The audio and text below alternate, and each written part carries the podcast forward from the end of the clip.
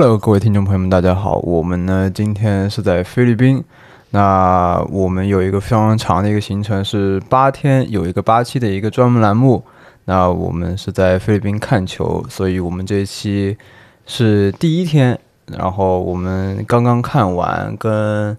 中国跟塞尔维亚的这个比赛，然后我跟船长都去看了，所以船长现在在我身边啊，让他自己先简单讲解一下自己的这个 看球感受是怎么样的我看球很看的很紧张，你知道吗？啊？为什么呢？因为有两个事儿。嗯嗯，我觉得这种紧张不只是我，是中国男篮的所有人，包括教练，也一样紧张。大家太紧张了，大家都太想把这个比赛打好，因为第一场嘛，万事开头难，对吧？但是最后呈现出来的结果，因为第一轮的这个比赛就是昨天是第一天，昨天的这个此时此刻我们还在等候飞机，对吧？嗯然后呢，今天的这个时刻，我们已经在菲律宾马尼拉的这个我们订的酒店里头，我们来录这期播客。呃，就感觉谁都没有准备好。就是我们也没准备好，他们也没准备好，对，但我呃他们其实就是已经拉练过了，就是什么热身赛啊什么之类的。虽然热身赛你只是个热身嘛，谁会看重热身赛的结果？那我跟你讲，中国足球队还曾经在热身赛一比零击败过法国队，还是什么，对吧？这这有意义吗？没有价值。啊，只能说是一个磨练的一个状态，但是就整体，就今天看出来大家很紧，嗯然后我们也很紧张。还好吧，我不紧张。你不紧张是因为你没有试试看，因为我紧张的原因是我干了一件可能应该没有人这么干吧？也有，我看见那个看台上有另一个人也拿着那个，真的？那你为什么不告诉我？我告诉你了，我跟你说了，我说上面有人也拿拿的拿对的是长也拿对也拿的，我告诉你了，男的哦，还被那个大屏幕照到了。是啊？对，我跟你说了，然后你我没看到，我然后你就低头来，我不知道然后他就闪过去了。因为因为是这样的，就是我们在来之前呢，有加了一个，呃，可能是小红书上网友建的一个群，然后我就混进去了。混进去呢，其实也是看看大家都聊些什么，然后呃，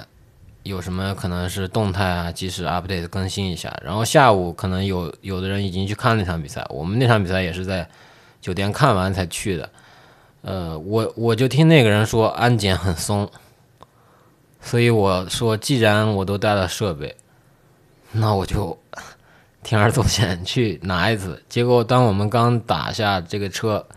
呃，下了车之后，发现人家牌子上写了是不允许带这些东西的。我就被拦了吗？对我运气比较好，我我其实这个东西特别不建议大家做，因为呃，我之前在看亚洲杯足球的，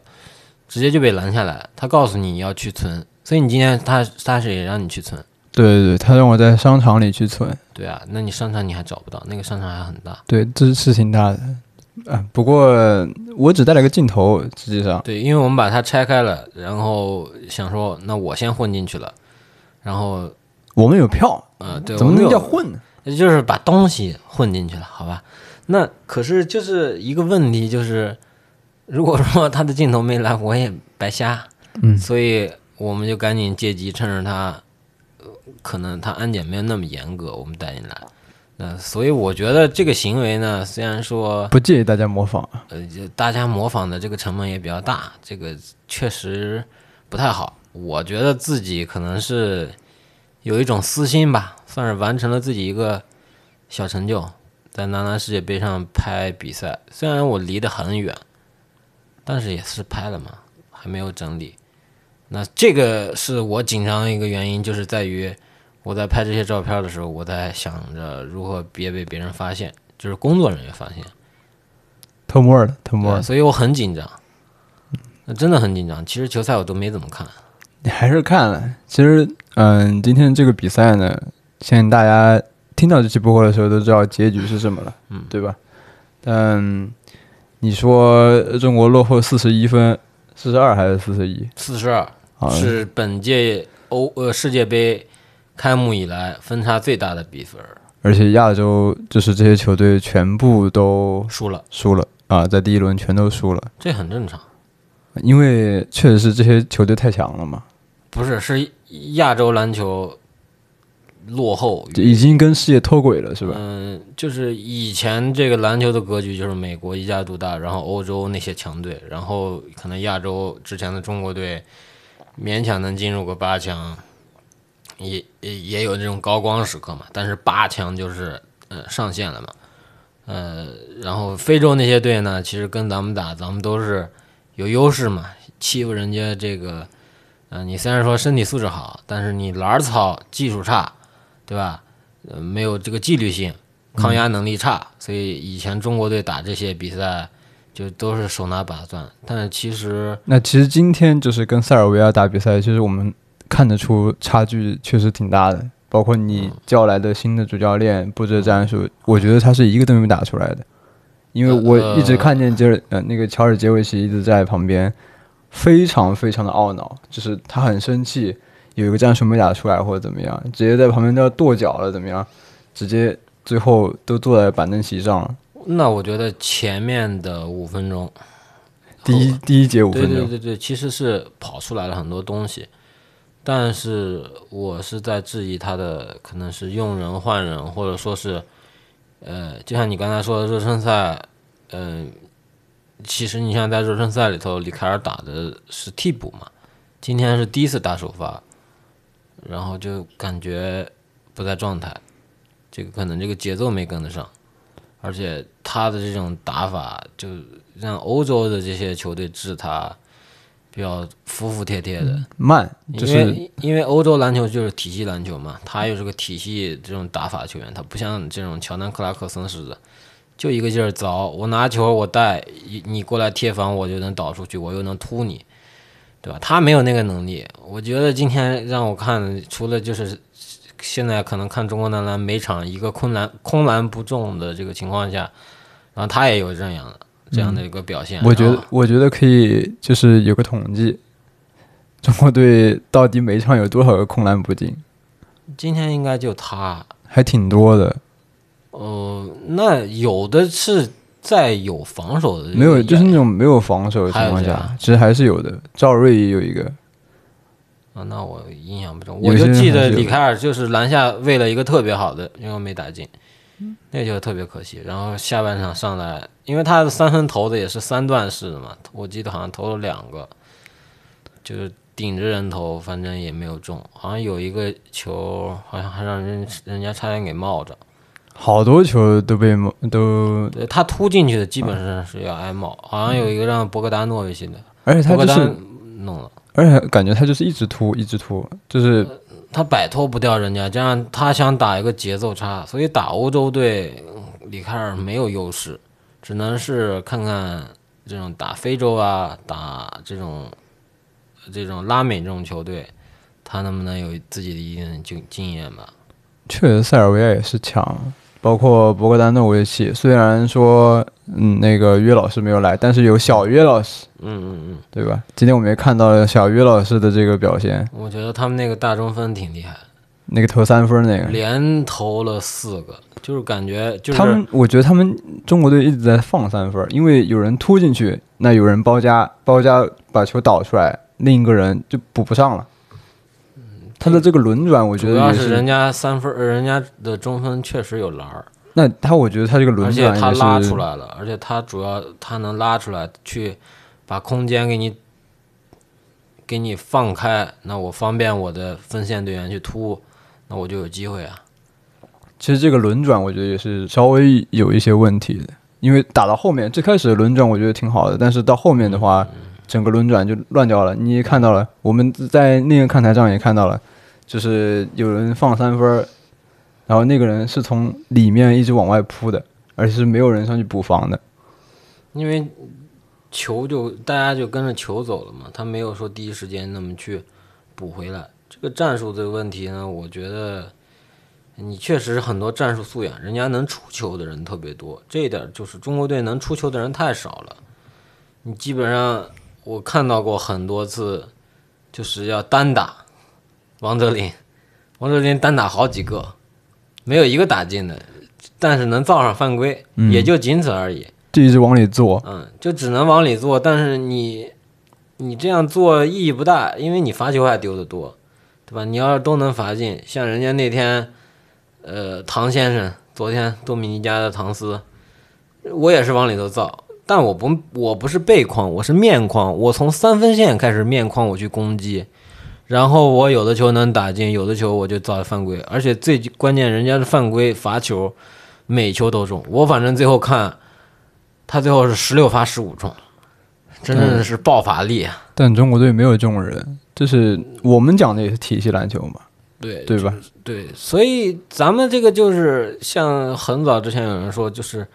呃，我们请了一个大学的老师来教一帮小学生，呃情况呢就是这个情况。但是第一场嘛，我觉得还能调整，还也能调整。也不能说看衰吧，就是毕竟我们打的是这个队，有可能是今年的起码前三吧，或者说是四强吧，对吧？那整个的这个变化就要看后面两场。得看就是下一场怎么改了，呃因为下一场是生死战，下一场就是生死战。下一场就是生死一般这种中国队，不管是呃男足、女足、女篮，呃女篮不不排除啊、呃排除啊男足、女足，那、男篮打的比赛都是揭幕战、生死战、荣誉战，那今天所以下场就是决死啊决，那今天。就今天来说，你觉得表现最好的球员是谁？我觉得是那两个交易的、互换的、单互换单换啊的人，真的打得特别好。赵睿的这个突破，我其实呃不是说他的突破上篮，我是记得有一个球，也是挤进去，然后换手嗯，来一个小抛投抛中，特别的稳，特别的闲闲庭信步，他自己自信心就有。其实到最后的时候，第四节的时候，其实赵睿有非常多的球都是自己单打打进的，嗯，而且是有三分的，他自己对对，就他是信心信心已经。上来了，而且三分的手势已经摆起来了，嗯，但那个时候已经为时过晚了，那时候就已经四十多分，大概已经有四五十的呃四嗯没有五三十分，三四十多的这个差距了，差不多。对，而且人家是一直在进三分，而我们一直一直在进两分儿。对对对对。你拿两分跟三分儿追，这个东西就嗯说不了了。再有就是周琦，我觉得打好，六投六中，十二分，稳稳的。但是看得出来，就是想雪藏周琦，也不想让他打，所以就看下一场了。确实也是有一年没打球了，但是打的比这些人都好。嗯、比之前的热身赛打得都好嘛，所以他我看他刚才也发微博了嘛，也是自己在鼓励自己，这倒是好事儿。嗯，但是我觉得以现在的这种发达的社交媒体舆论，呃，李凯尔同志，我们之前说过一句话，就是那句话你肯定知道，就是打篮球得一分不容易的，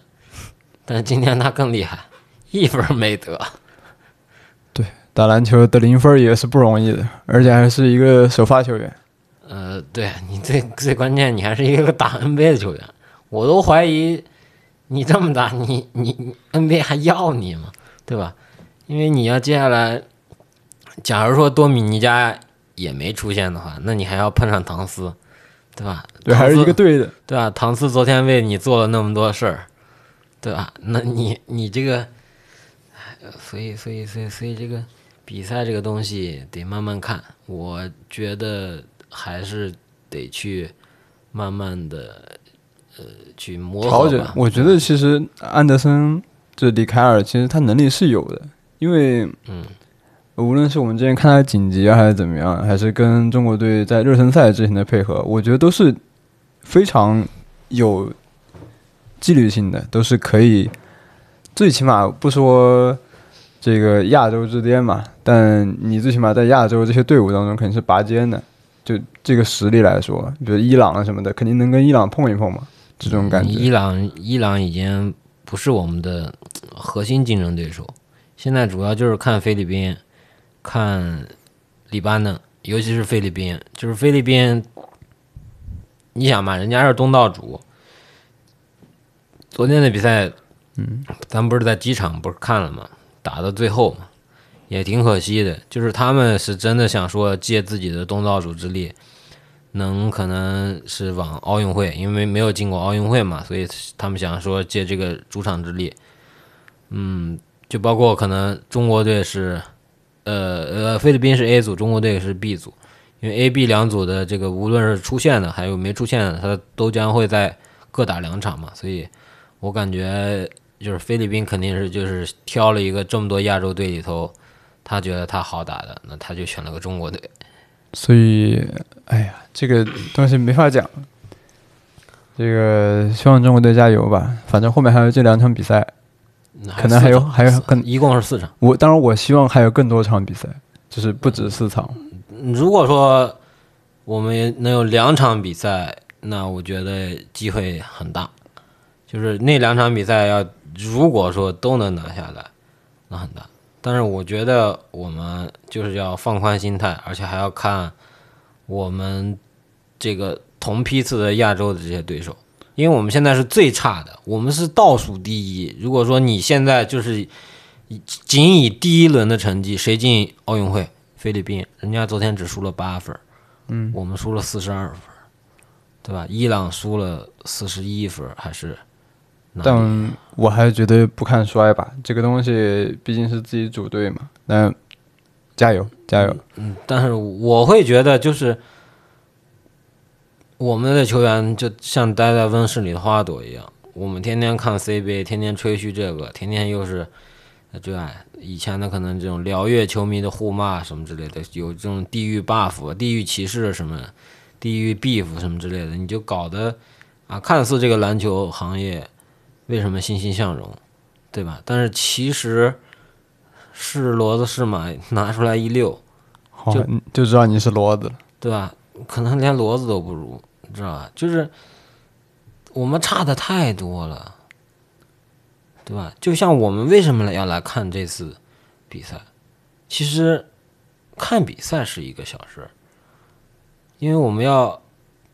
要考虑的是一件事儿，就是。因为中国篮球越好，中国篮球哪怕我们可能真的成功的进到了奥运会啊，嗯，我们去了奥运会也是这种输，也是输的这种更见不得人，比分比这个更大。因为奥运会来的明星要比世界杯来的明星要更强嘛，很多这种球员他也不来打世界杯。你看缺席的已经有有有那么几位了嘛，是吧？字母跟约基奇都没有来。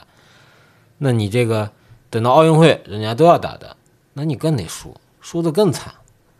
但是你进奥运会跟没进奥运会是两码事，它会影响到整个产业。那其实我们也是这个产业里的一环，嗯，对吧？你别说可能那些篮球的账号，你再说那些抖音上那种做这种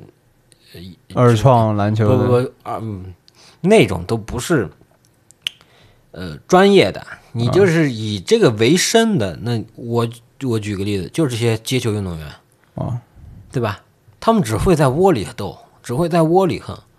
对吧？你没有办法去跟更深层次、更高的地步的人去交流，你就没有办法能让自己的这个能力能被更多人知道。那一样的，中国篮球也是一样的，对吧？如果说我们连续两届。奥运会都进不了的话，那会影响到很多人的饭碗。你说，大家还会怎么去看我们的中国篮球，对吧？然后去怎么看待这个呃整个篮球行业的？我们还会不会？因为现在篮球的综艺也有很多，然后你看又有很多品牌都在着力发展篮球鞋，大家还会去打篮球吗？对吧？嗯这也是一个值得深深思的事情吧？对啊，就反过来我说，假如说，哎，篮球跟中国中国篮球跟中国足球的个儿掉一下，假如说中国足球真在二零二六年，啊，假如啊进入世界杯的话，嗯，然后男篮二四又没进奥运会，二八又没有进奥运会，那我觉得会影响，可能就是可能那种呃，现在可能是八六到八六到十这些孩子们他们的选择。他们可能就会，哎，那我去踢足球，对吧？打篮球的人就少了。我觉得会对于整个行业，因为包括整个未来的产业都会有一定的影响。对啊，所以球鞋不也是篮球里的一个部分嘛？它是体育里的一部分嘛，对吧？所以我们要要去关注这些东西。所以这是我为什么要选择带你来看这个东西。当然，我们未来的日子里呢，可能也会去看看，呃，菲律宾这边有意思的一些可能是店铺啊，或者说是球鞋文化啊、就包括像我们酒店附近呢，也也是集中了很多这种店铺嘛。我们今天也路过看到很多，也嗯走进去，但是还没有说深入想说去。呃，制作一些内容，那这些内容呢，我们也会去放在后面去跟大家分享。那最后，其实我们再聊聊球迷吧。嗯我觉得球迷也是这个篮球里比较重要的一环嘛，对吧？那今天我觉得，嗯、到现场的球迷比我想象的要多。我能想象到，因为就是咱们上那个车去那个路上，然后我就看那个群里都有说发了好多这个什么咪咕记者有采访，因为这次同行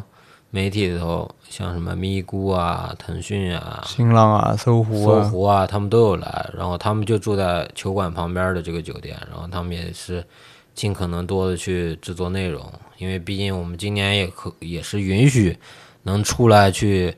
呃报道那种，就像我们一样嘛，所以、呃也来了很多球迷嘛，但是我看也看到有很多就是菲律宾当地的球迷，嗯，就是中国球迷，中国人，但是我就有点儿也担心，对吧？我害怕就是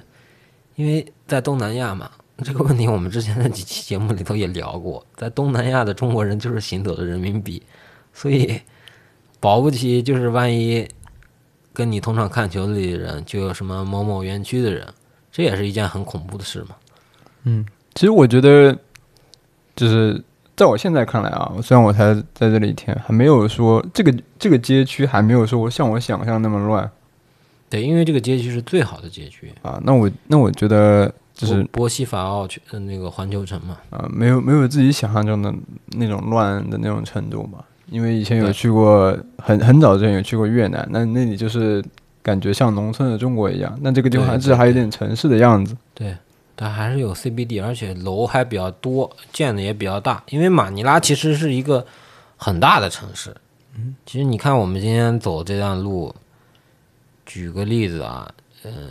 我觉得差不多是从，呃，以前可能三里屯儿要到五棵松的距离。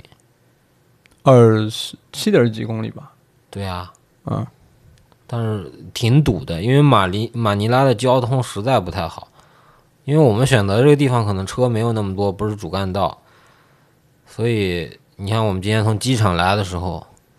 也没有多少车，就还好。但是下午去的时候，完完全全堵了三十多分钟，七公里的路也是也受不了。这个马尼拉马尼拉有个最好的地方就是摩托车很多，他们不限制，我觉得。对，因为它专门有一个道，就是你看我们晚上、就是晚上晚上去的那个路上，其实它有两条道，一条道是隔开的，是公交专用道，嗯，有个大石柱子，然后另外一条道就是大石柱子跟这个旁边是一个专门的摩托车道，所以你会看到摩托车骑得很很爽。所以我我这个我真建议国内多学学，真的。不不不，这个不是不太适合，因为有的城市它在禁摩，有的城市它会要求。对啊，这个我可以我觉得可以多学学嘛，就是禁摩这个东西其实是要改一改的，这样很早之前就是这个这个得取决于每个城市的规划，所以你像他的这个规划，那其实说实话，为什么他会发展这个行业，就是能有这个专专门的道路，那也是因为，呃，马尼拉可能它的可能汽车的这种拥拥堵程度太严重了，所以它可能就像我们可能在一个呃 Grab 这个轿车软件上，我们会看到有一个什么。专门的摩托车载客，甚至有专门的 APP 嘛，就这 Joyride 嘛，就专门就是，哎，来一个人给你头盔，就带着你走，对对吧？他他会有这种嘛，所以但作为一个就是有驾照的人，有摩托驾照的人，其实挺羡慕这种环境的，你懂吗？就是比如上海这种城市，北京这种城市，你没有一个静音证，没有一个京 A 的牌照，你是进不去的，嗯，京 A 现在走很很多路也走不了，对吧？所以作为一个有摩托驾照的人，我觉得还是很羡慕的。这嗯，这个城市的环这种摩托车交通环境啊。虽然这个城市，虽然说这个国家，可能吃的就会比较那么单一吧，不是炸那个就是炸这个，然后不是那个什么就是这个。当然，我也建议，餐，就我建议朋友们也可以在评论下面留言，就是告诉我们菲律宾马尼拉有什么好吃的东西，就是不要说是那种。我觉得不会有的。我也我觉得，我觉得这这些东西，他所说的这些东西，也就只能吃一顿，啊，所以尝我个鲜。所以我确实说去一个城市旅游就是去最多一周。呃，对你不能那样，所以，呃，接下来的几天呢，可能我们还会还会每天呃聊一聊这些东西，呃，然后球赛呢，我们也会去看，也会去看，可能像美国队啊，或者说是呃东道主菲律宾的比赛，或者说是其他球队，比如说南苏丹这种，嗯，可能我们的对手，然后包括可能其他组，因为在马尼拉呢，其实是有两个组的比赛，呃，有美国队，哎，有四个组的比赛。对，它是有四个组的比赛，呃，它分布在两个球馆，所以它是隔隔一天进行的嘛。明天可能就是呃菲律宾的比赛，然后还有什么意大利的比赛。那我们的比赛呢也会持续进行，我们的播客呢也会继续更新。那也欢迎大家呢继续呃有兴趣的可以继续收听订阅我们的栏目，对这是一篇特别贴 特特别节目。对，我们也不想把时间放得很长，也希望大家可能就是简单听个乐。那今天的节目呢，就到这里了，嗯，我们明下天再见期节。目再见。